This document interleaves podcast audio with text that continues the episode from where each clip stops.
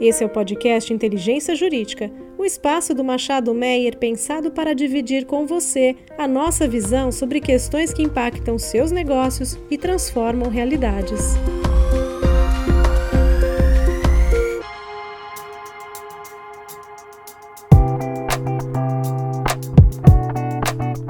Todos e a todas, eu sou Diana Lobo e essa é mais uma edição do Boletim Tributário, o podcast de inteligência jurídica do Machado Meia. Eu estou aqui hoje com os meus sócios André Menon e Daniel Peixoto para tratar das últimas notícias tributárias da quinzena. Olá pessoal, sempre um prazer estar aqui com vocês. Olá pessoal, um prazer. Então vamos começar agora mais essa edição do podcast falando um pouco sobre o Supremo Tribunal Federal. Eu acho que a discussão do momento e a discussão que persiste até desde a última edição do podcast são os desdobramentos com relação ao julgamento de coisa julgada. Daniel, você poderia comentar um pouco do que, que aconteceu, quais são as disposições específicas da matéria julgada pelo STF e os impactos para os contribuintes? É um prazer estar aqui com vocês para comentar um pouco desse tema que tanta repercussão e tantos comentários e discussões gerou nas últimas semanas. Né? Estou me referindo à conclusão do julgamento dos temas 881 e 885 no âmbito do Supremo Tribunal Federal. Agora, dia 8 de fevereiro de 2023, já fizemos comentários durante o julgamento em versões anteriores do nosso podcast e teremos uma nova oportunidade é, num webinar específico sobre isso, em que estaremos discutindo com profundidade eh, as particularidades sobre esse tema no dia 9 de março de 2023. Mas tem alguns aspectos aqui, concluído o julgamento em dia 8 de fevereiro, que gostaríamos de sinalizar e comentar nesse espaço do nosso podcast. Essencialmente, são dois casos, né, um sobre a relatoria do ministro Edson Fachin e outro sobre a relatoria do ministro Edson Barroso, em que se avaliou os limites da coisa julgada num contexto de mudança de orientação no âmbito do Supremo Tribunal Federal. Há por trás desses temas é, uma discussão entre dois princípios bastante conhecidos no nosso direito, que é o princípio da segurança jurídica e o princípio da isonomia né, uma parcela dos contribuintes é, sustentou aqui nos casos concretos que a coisa julgada ela é uma garantia constitucional e não poderia ser é, relativizada ou desconsiderada diante de uma mudança de orientação no Supremo Tribunal Federal, porque afinal de contas as empresas teriam direito à estabilidade garantida pelo Instituto da Coisa Julgada e também pelo próprio Instituto do Controle Difuso de Constitucionalidade. Afinal de contas, uma decisão final é que avaliou a constitucionalidade da contribuição social sobre o lucro, que foi o caso concreto, e a reputou inconstitucional, é uma forma válida de se é, controlar a constitucionalidade de uma norma. E no exercício da válida é, é, controle, do válido controle de constitucionalidade dessa norma, se entendeu que ela era inconstitucional ao tempo da decisão concreta deste grupo de empresas. De outro lado, é, os ministros né, e certa parcela dos contribuintes é, defendem que uma, uma situação desse tipo gera um desequilíbrio de concorrência, porque afinal eu tenho de um lado uma empresa, né, um grupo de empresas que tem a garantia ali por decisões transitadas em julgado de não recolher dado tributo, vis-à-vis -vis um grupo da universalidade das demais empresas que aderentes à decisão do Supremo Tribunal Federal deveriam recolher eh, determinado tributo, imposto ou contribuição. Né? Então a, discussão é essencialmente essa. É, é, tá havendo uma preocupação muito grande de todas as empresas sobre o tema, mas lembrando aqui que o assunto é delimitado, ele tem premissas, né, basicamente três premissas que o ministro Faquim, inclusive, sintetiza em seu voto. A primeira é que se existe né, uma decisão concreta transitada em julgado que declarou a inexistência da relação jurídica tributária, ou seja, a inexistência do dever de pagar determinado tributo ao fundamento de sua inconstitucionalidade. Né? A segunda premissa é de que tem havido um julgado posterior do Supremo Tribunal Federal declarando constitucional esse tributo em momento posterior, e a terceira é, premissa ou condição né, de aplicação dessa, dessa discussão ou dessa decisão nova do Supremo é se a gente estaria diante de uma relação de trato continuado. Né? O que, que seriam as relações de trato continuado? São aquelas que se renovam a cada ano ou a cada período de apuração, que pode ser também mensal. Né? Então, uma relação instantânea, por exemplo, uma empresa vende né, uma determinada, um bem imóvel, né, e aí tem um dever de pagar o ITBI, essa relação se esgota no tempo. Se eu tenho uma, uma coisa julgada com relação a esse tributo, eu não tenho preocupação ali com relação aos períodos supervenientes, porque essa relação não se renova. É diferente do que acontece com o ISS, ICMS, PIS, COFINS e a própria CSLL. Né? Mencionando a própria CSLL, é bom, é bom comentar um pouco do que foi discutido no caso concreto. Né, o caso concreto, os casos são parecidos, né, mas o, primeiro deles aqui da TBM Têxtil, né, um caso público, é, é, a empresa obteve coisa julgada numa ação individual sua em 1992. E essa de decisão ela reconhecia a ausência do dever de pagar a contribuição social sobre o lucro líquido, sob o fundamento de que a lei né, regente da, da contribuição, a 7689, era inconstitucional. Ocorre que 15 anos após, né, já fruindo, tendo uma decisão final nessa ação individual, é, veio uma ADI, uma ADI 15 de 2007, e na qual o Supremo passa a, a decidir numa decisão erga omnes, né, que é, é a abrangência de uma ADI, ou seja, oponível a todos, no sentido de que há sim o dever de pagar a contribuição social sobre o lucro e que aquela norma é constitucional. Então, o que ficou em discussão é o que ocorre a partir daqui? Aquela empresa passa a ter o dever de pagar o tributo ou não? Ela continua protegida né, pela sua decisão individual e concreta, protegido né, pelo estudo da coisa julgada. E ali, o que decidiram os ministros, né, por unanimidade, com relação à questão central desse processo? É que era uma norma nova, né? uma decisão do Supremo Tribunal Federal em controle constitucional concentrado e abstrato equivale a uma produção de uma nova norma abstrata no ordenamento jurídico. Então é como se eu tivesse um direito novo, que não tivesse sido considerado por aquela coisa julgada individual e concreta. Então, a partir dali, aquela coisa julgada não produz mais efeitos. Ministros tomam cuidado com a palavra relativização da coisa julgada, na verdade a coisa julgada se mantém, mas o estado geral de coisas, né, o estado das normas, ele se alterou. Então, é, ela justamente deixaria de produzir efeitos dali em diante. Isso é, é, particularmente importante porque esse entendimento sinaliza que não há mais a necessidade de ação rescisória né, para se é, romper a coisa julgada ou se fazer cessar a coisa julgada do contribuinte naquele caso concreto e que seria uma, uma, um afastamento automático dessa proteção para os fatos dali em diante. Então, isso, justamente isso que gerou as discussões também é, correlatas que a gente diz é, sobre esse tema, né? Uma discussão correlata, a primeira, e muito fortemente ligada ao tema central, é que tipo de decisão né, faria cessar os efeitos da coisa julgada. É qualquer decisão do Supremo ou são decisões qualificadas? Né?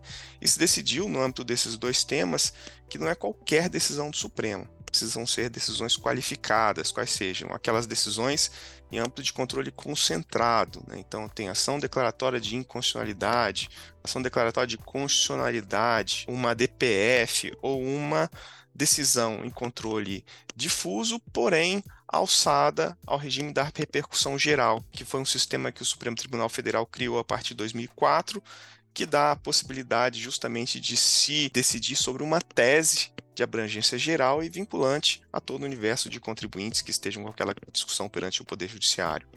Né? Então, são esses tipos de decisão que podem efetivamente trazer esse efeito de relativização da coisa julgada. E a partir daquele momento, é, se gerou uma nova discussão, né, um, novos temas para se decidir no âmbito do Supremo. O primeiro deles, e, e bastante polêmico, foi o da modulação. Né? O que significa modulação? Significa que uma decisão do Supremo ela pode ter os seus efeitos condicionados no tempo.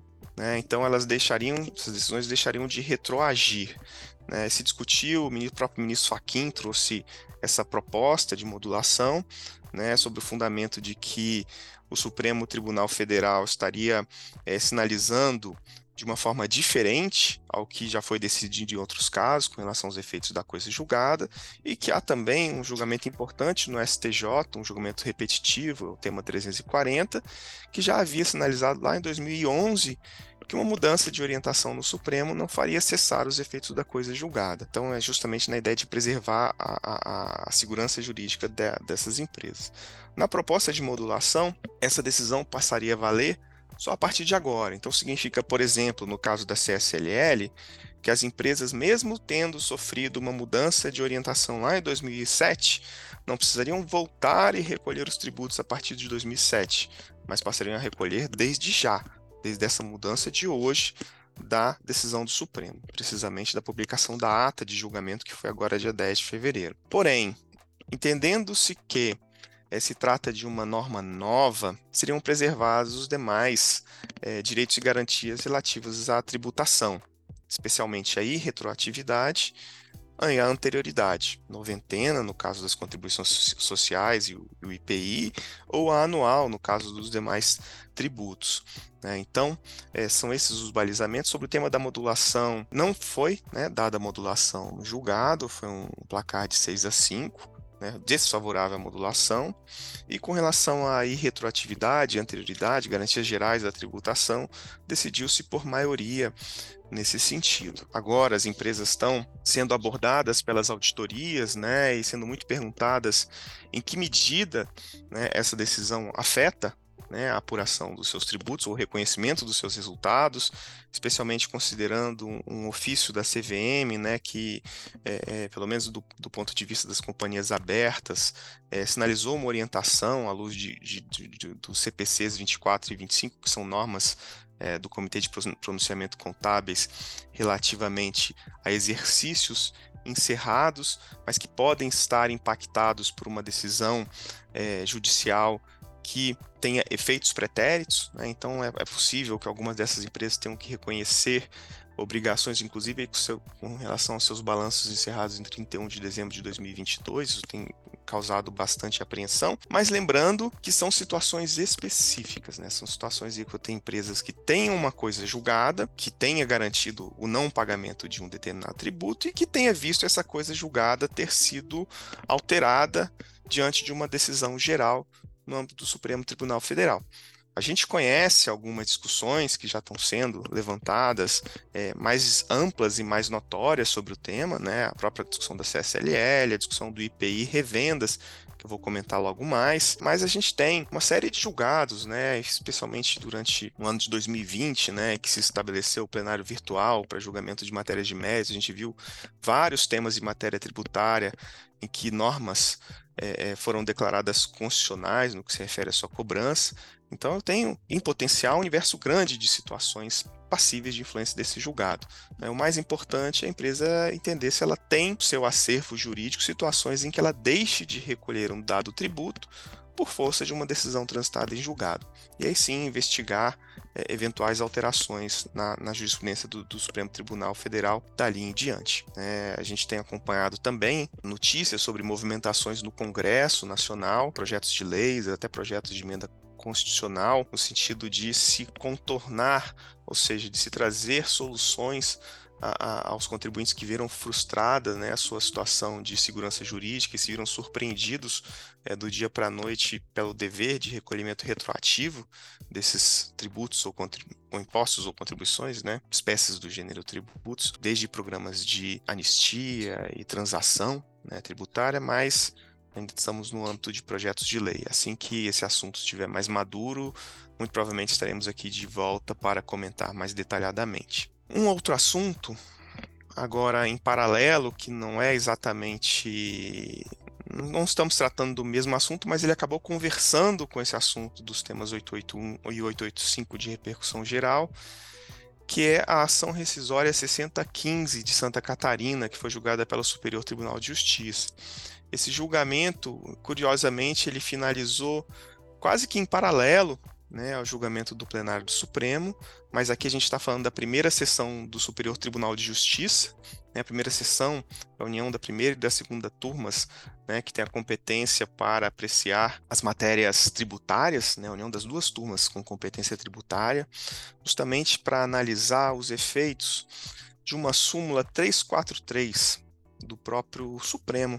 Né? O que, que dizia a súmula 343? Que não cabe ação rescisória a pretexto de ofensa literal de disposição de lei quando uma discussão era controvertida ao tempo da coisa julgada, ou seja, voltamos ao tema da coisa julgada, né? Tradicionalmente, né, antes da gente ter essa notícia dos temas 881 e 885, sempre que uma empresa ou uma pessoa natural tem uma decisão transitada em julgado e se entende que aquela decisão ela foi obtida por algum erro, né, algum erro de interpretação do direito ou dos fatos, erros graves precisam ser, né, é, seria possível, é, sob dadas condicionantes muito específicas, repito, a ação rescisória. O, o Supremo já havia interpretado né, justamente que é, ação rescisória não cabe quando há ofensa, é, a pretexto de ofensa literal de disposição de lei, quando há uma decisão que foi dada num contexto de interpretação controvertida. Né? Ou seja, se eu tenho uma decisão que diz que eu não devo pagar IPI na revenda dos meus produtos importados, e, essa decisão ela surge no momento em que eu tenho é, jurisprudência tanto num sentido quanto no outro, essa decisão é válida e não pode ser relativizada porque se deu uma interpretação errada da lei, uma interpretação literalmente errada da lei. Então se defendeu que não cabe rescisória nesse contexto. Só que esse assunto foi revisto pelo STJ, né? foi revisto justamente na direção de se relativizar essa súmula 343 quando há mudança de orientação do Supremo Tribunal Federal. Relator ministro Gurgel de Faria fez questão de ressalvar que o caso concreto era muito especial, tá? que não era uma relativização automática ampla da súmula 343, já consagrada na jurisprudência, mas uma situação é, de cuidado com o caso concreto, porque se está diante aqui na situação analisada, de uma ação de um sindicato de empresas de comércio exterior de Santa Catarina, ou seja, uma decisão que abrange é, e desonerou do IPI todo o universo né, de empresas é, filiadas a esse sindicato no âmbito do estado de Santa Catarina e potencialmente é, com a possibilidade de importar para os demais estados da federação e que eu tenho também, além dessa abrangência dessa ação coletiva, a abrangência de uma decisão em sentido superior, sentido posterior do Supremo Tribunal Federal.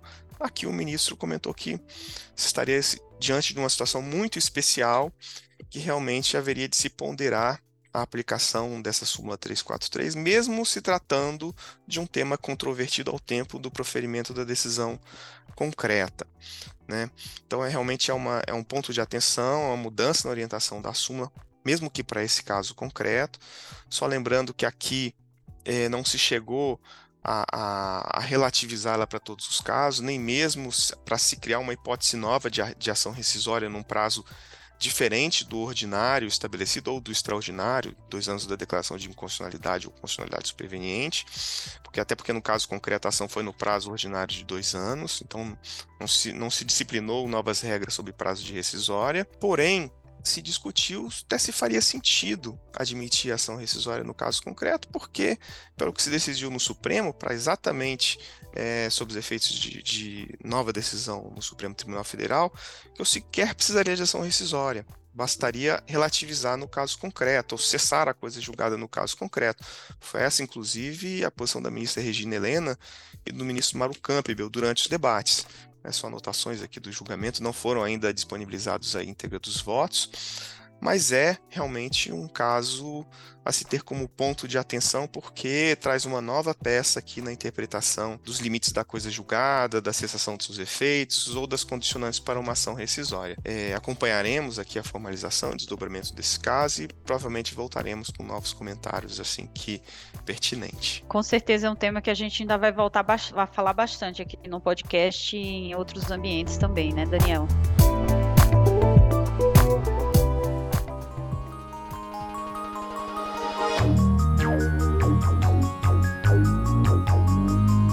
E ainda no STF, no âmbito do STF, que é quem está movimentando aqui o cenário tributário, eu queria, por favor, que o André falasse um pouquinho sobre a DI 7195 é, e sobre a decisão proferida agora pelo ministro relator Luiz Fux. Claro, Diana. Essa, de fato, é uma, é uma decisão que foi está sendo bastante discutida. É, lembrando que a, a DI 7195 foi aquela é, ajuizada pelos estados da federação visando questionar o artigo 3 inciso 10 da Lei Complementar 87 de 96, que foi introduzido pela Lei Complementar 194 de 2022, para esclarecer que o ICMS não incidiria sobre o serviço de transmissão e distribuição e sobre os encargos setoriais vinculados à operação com energia elétrica. Essa é a discussão conhecida como a não incidência do ICMS no TUST e TUSD. Então, no último dia 9 de fevereiro, o ministro Fux concedeu a liminar para afastar, né, para suspender o artigo 3 inciso 10 da lei complementar, tendo como consequência a reinclusão do TUST e TUSD na base de cálculo do ICMS. Essa decisão ela causou uma surpresa bastante grande né, no, no, no setor como um todo, principalmente por dois pontos. O primeiro ponto é que o STF já tinha julgado em 2017 o tema 956, discutindo ali sobre a incidência do CMS nas tarifas uh, de distribuição e transmissão, né, o TUSD TUSD. E ele entendeu em 2017 que a matéria não teria índole constitucional, de modo que não poderia ser analisado pela corte. Então esse é um primeiro ponto que causa aqui uma surpresa, porque o Fux agora adentrou na matéria e nos parece contrariando inclusive a disposição do Supremo lá de 2017, quanto do julgamento do tema 956. Um outro ponto também causa estranheza nessa decisão é que a jurisprudência majoritária do STJ é, de fato, pela impossibilidade de incidência do ICMS sobre TUST e TUSD. Então, existem de fato várias decisões já proferidas pelo STJ acerca dessa matéria, inclusive o STJ afetou um recurso como repetitivo, né, que é o tema 986, para discutir exclusivamente essa questão. Né? Então, a primeira sessão vai julgar o tema 956, que trata exclusivamente da incidência do ICMS sobre TUST e TUSD.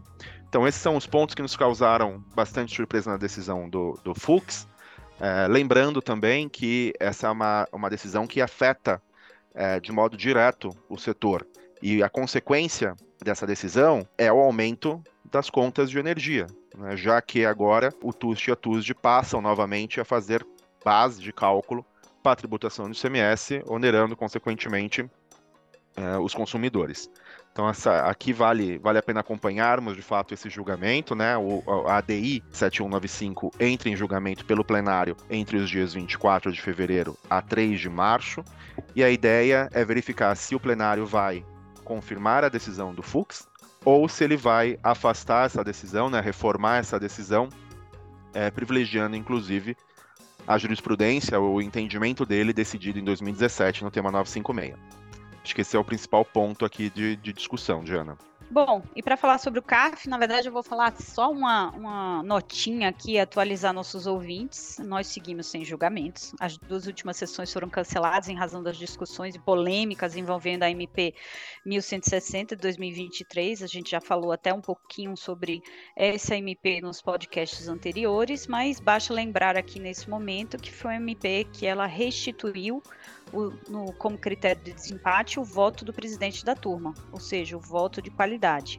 E aí, desde então, os contribuintes vêm questionando no judiciário a legitimidade dessa introdução desse critério via MP, especialmente em razão da disposição do artigo 62, parágrafo 1 da Constituição Federal, né, que lembrando que ele dispõe que é, matéria, medida provisória não poderá tratar de norma de direito processual, e essa norma seria uma norma processual. E foi com base também nesse fundamento, entre outros, que a OEB ajuizou a ADI 7347. É, foi distribuída pelo ministro Dias Toffoli ao ministro relator é, Dias Toffoli e até agora não teve é, decisão. Mas o que, que tivemos de novidade né, na última quinzena foi é, a notícia de um julgamento, de um acordo firmado entre o Ministério da Fazenda e OAB é, tratando de uma posição intermediária ali para discussão com relação ao critério de é, desempate estabelecido em discussões no CAF. É, o acordo ele versaria sobre a possibilidade de excluir multijuros em determinados requisitos, desde que atendido determinados requisitos, e a discussão poderia ser levada na esfera judicial com a situação de suspensão da exigibilidade do crédito. É, é claro que aqui a gente não vai entrar é, tanto nos detalhes é, sobre aspectos positivos e negativos nesse acordo, mas cabe destacar que essa é a discussão que está, no momento, imperando é, no âmbito do CAF. E, independentemente dessas críticas que se façam ao acordo ou vantagens para o contribuinte ao Ministério é, da Fazenda, fato é que até o momento não existe uma manifestação oficial do órgão e o CAF continua, a posição do CAF continua incerta. E aproveitando que a gente já passou por bloco aqui de tribunais administrativos, eu vou pedir para o André comentar essa última decisão do Tribunal de Impostos e Taxas de São Paulo. Diana, é... tem uma decisão que foi proferida agora pela Câmara Superior do Tite, nos autos do, do, do processo relacionado ao auto de infração 4131 957-6, que, que é bastante interessante também. É, em resumo, o Tite estava analisando a sujeição ativa do ICMS importação em um cenário que o, o importador estaria localizado no Paraná, mas realizasse a operação de importação pelos portos uh, paulistas e remetesse a mercadoria da repartição alfandegária diretamente para o armazém geral, também localizado no estado de São Paulo. O, o estado de São Paulo já havia se posicionado com relação a operações semelhantes, como por exemplo na consulta fiscal 21582 de 2020, uh, no sentido de que se a mercadoria é importada por Porto Paulista e fica no estado de São Paulo, em armazém geral, né, para ser posteriormente vendida, São Paulo seria o sujeito ativo legítimo para a cobrança do ICMS importação. Ocorre que agora o, o Tite, pela maioria da Câmara Superior, é, decidiu de modo diverso. O Tite entendeu que, a despeito de a mercadoria permanecer em São Paulo, fato é que essa permanência se deu em um armazém geral, que na verdade seria entendido como uma extensão do estabelecimento do importador localizado no Paraná. Então, nesse cenário, o Tite cancelou o auto de infração para entender que o sujeito ativo legítimo para cobrança do CMS importação seria de fato Paraná e que São Paulo aqui estaria figurando como Estado recebedor da mercadoria em operação de armazenagem. Uma decisão bastante importante, ela não foi é, por unanimidade, né? foram 11 jogadores que acompanharam o relator e cinco é, jogadores que acompanharam aqui um voto divergente é, para entender que de fato o ICMS deveria ser devido ao Estado de São Paulo. Essa é uma decisão bastante importante porque diversos contribuintes têm operações de importação é, pelo estado de São Paulo, para que a mercadoria fique é, no, no, em armazéns gerais aqui localizado, para facilitar a, a, distribuição dos produtos. Então agora essa decisão ela passa a ser um, um, um elemento bastante importante nesse tipo de discussão e deixa claro aqui que neste caso, a posição do, da Câmara Superior do Tite foi no sentido de afastar a sujeição ativa do Estado de São Paulo para a cobrança desse CMS.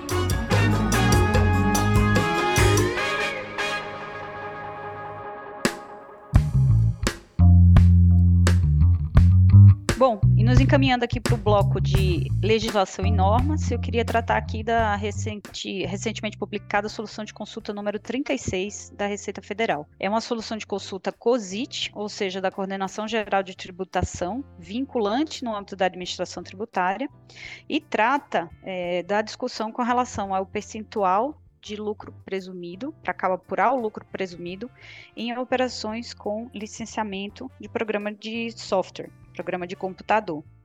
A dúvida objetiva do contribuinte era qual o percentual aplicável, se o percentual de 32% ou de 8% é, sobre a receita bruta oferida. Lembrando que nós temos da Lei 9249, é, os artigos 15 e 20, pessoas jurídicas que estão sujeitas à apuração pelas regras do lucro presumido, ou seja, aquelas que não estão obrigadas ao lucro real, não estão sujeitas ao lucro arbitrado, elas terão uma base de cálculo do imposto determinado mês a mês, conforme a aplicação de um percentual. Esse percentual ele vai ser estabelecido de acordo com a natureza da atividade. 32%, por exemplo, é para prestação de serviço, eu tenho 16% para prestação de serviço de transporte e 8% que fica para atividades em geral. Então, esse contribuinte em particular, ele questionou a Receita Federal qual era o percentual aplicável para a atividade dele, considerando que a sua atividade era licenciamento de programa de computador padronizado, quer dizer, sem qualquer intervenção.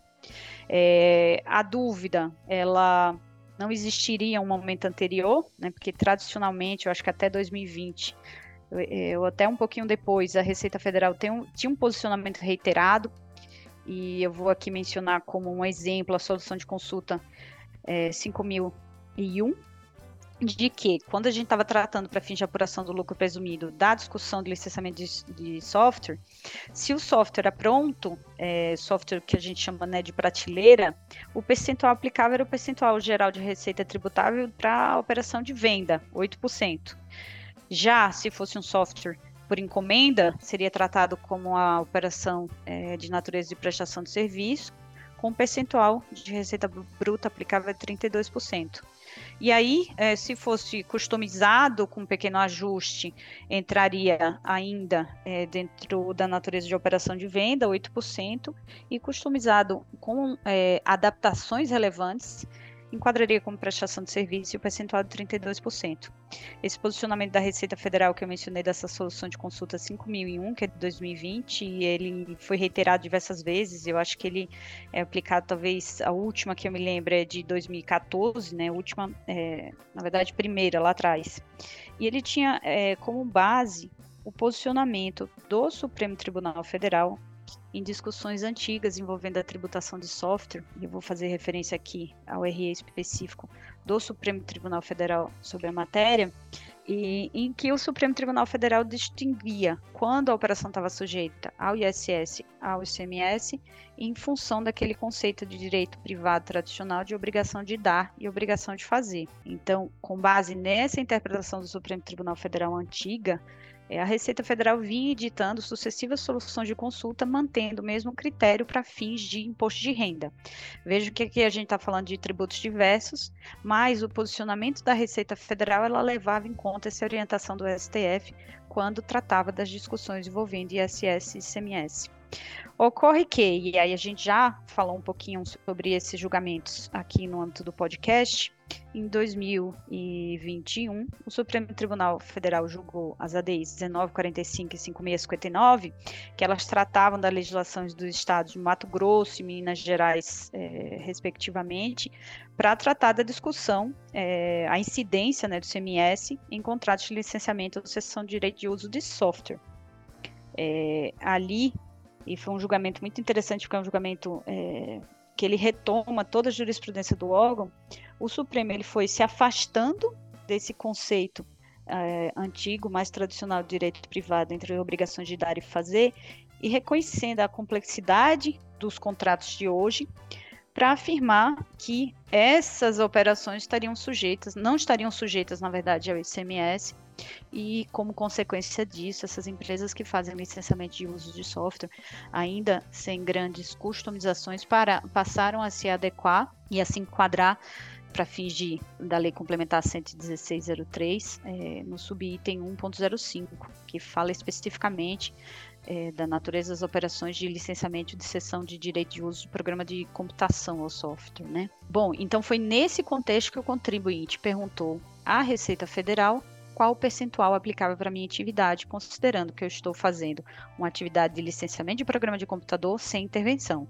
É o percentual de 32%, que seria o percentual para a prestação de serviço geral, ou o percentual de 8% de receita bruta, baseado no conceito de que o software estaria quase pronto, seria um software equiparado talvez a uma operação de venda. E a Receita Federal fazendo todo esse histórico do posicionamento do STF com relação à matéria, retratando também outros casos que o STF analisou outras operações e qual o tributo incidente, por exemplo, o leasing financeiro, que é no RE, no RE 592905, operadores de plano de saúde, no RE 651703 e os contratos de franquia também no RE 603136 se afastou desse conceito de obrigação de dar e obrigação de fazer e passou a tratar esses conceitos, esses contratos mais complexos no âmbito de uma, é, vou chamar aqui de maneira geral de prestação de serviço, né, ou pelo menos com maior carga de prestação de serviço. E daí, com base nessa fundamentação, a Receita Federal deu essa resposta objetiva para o contribuinte, afirmando que o percentual aplicável seria de 32%. Essa solução de consulta é a primeira que vai nesse sentido, quer dizer, a primeira pós-julgamento da DI 19 é, 1945 e 5659. É a primeira que vai afirmar de maneira tão categórica que é, essas operações elas sim serão tratadas e é, vinculante no âmbito da administração tributária, como eu mencionei, por ser COSIT, e ela pode ter impactos, é, e por isso a importância dessa solução de consulta em outras discussões, como por exemplo tributação dessa atividade de licenciamento de uso de software é, para PIS e COFINS, é, ou então até outras operações. Então fica aqui a referência a essa solução de consulta como um ponto de observação. E André, você tem mais algum comentário para fazer com relação às notícias da quinzena? Diana, não tenho comentários adicionais, não. Só queria aproveitar esse momento para fazer uma propaganda aqui, porque teremos agora, né, na, na começando agora no dia 2 de março, o início de uma trilogia de webinars. Nesses webinars, a gente vai discutir alterações mais recentes com relação à legislação, seja de PIS e COFINS e ICMS, e também sobre os temas e atualidades das decisões do Supremo Tribunal Federal. Então, no dia 2 de março, teremos o nosso primeiro webinar tratando da alteração na legislação de PIS e COFINS, efetuada pelas, pela IN 2121 e pela MP 1159. Eu serei o moderador desse painel.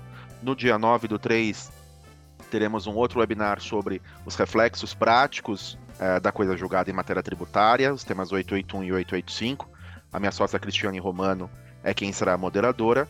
E no dia 16 de março, teremos o último webinar dessa trilogia, tratando sobre as novidades relativas ao ICMS na legislação e nos tribunais.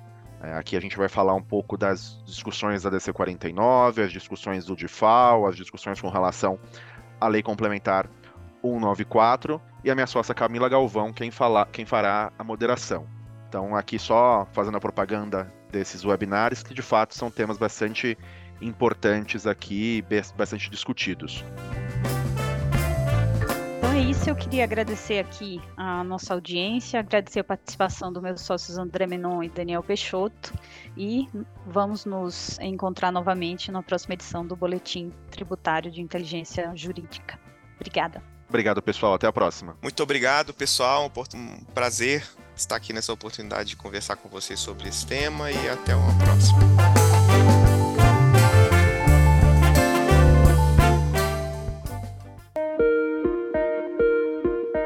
Você ouviu o podcast Inteligência Jurídica, o espaço de encontro para dividirmos com você a nossa visão sobre as questões que impactam os seus negócios.